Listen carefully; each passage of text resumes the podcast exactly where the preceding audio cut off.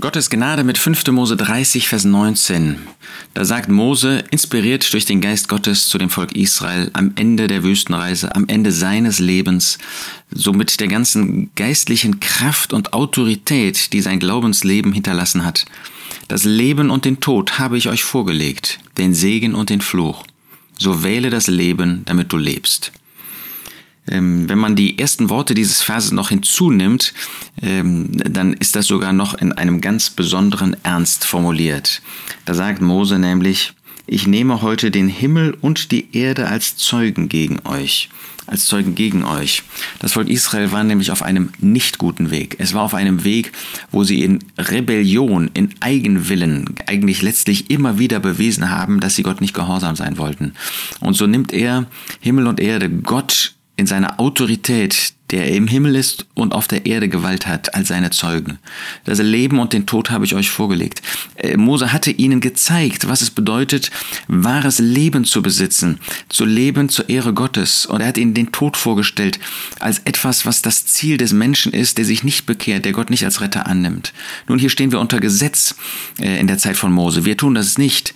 Aber auch das Wort Gottes insgesamt zeigt uns den Weg des Lebens und den Weg, der zum Tod führt. Da gibt es den Weg des Lebens, da haben wir nichts uns einzubilden darauf.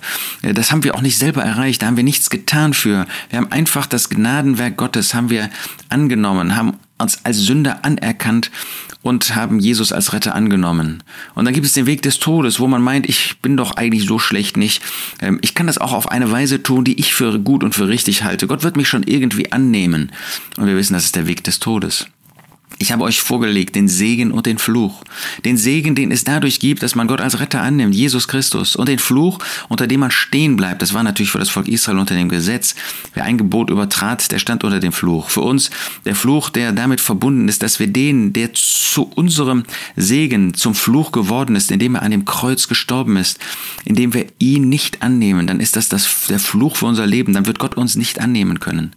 Und das ist jetzt das Verben. So wähle das Leben, damit du lebst. Wähle diesen Weg Weg, in dem du den Herrn Jesus als Retter annimmst. Und für uns als Gläubige wollen wir sagen, und bleibe auch auf diesem Weg. Nicht, dass wir unser Heil verlieren können, aber Gott möchte uns segnen, möchte uns belohnen, wenn wir nicht nur den Weg des Lebens wählen, einmal darauf zu gehen, sondern ihn dann auch gehen, indem wir die Gemeinschaft mit Gott suchen, indem wir so leben, dass Gott geehrt wird, dass wir wirklich glücklich sein können. Das Leben und den Tod habe ich euch vorgelegt, den Segen und den Fluch. So wähle das Leben, damit du lebst.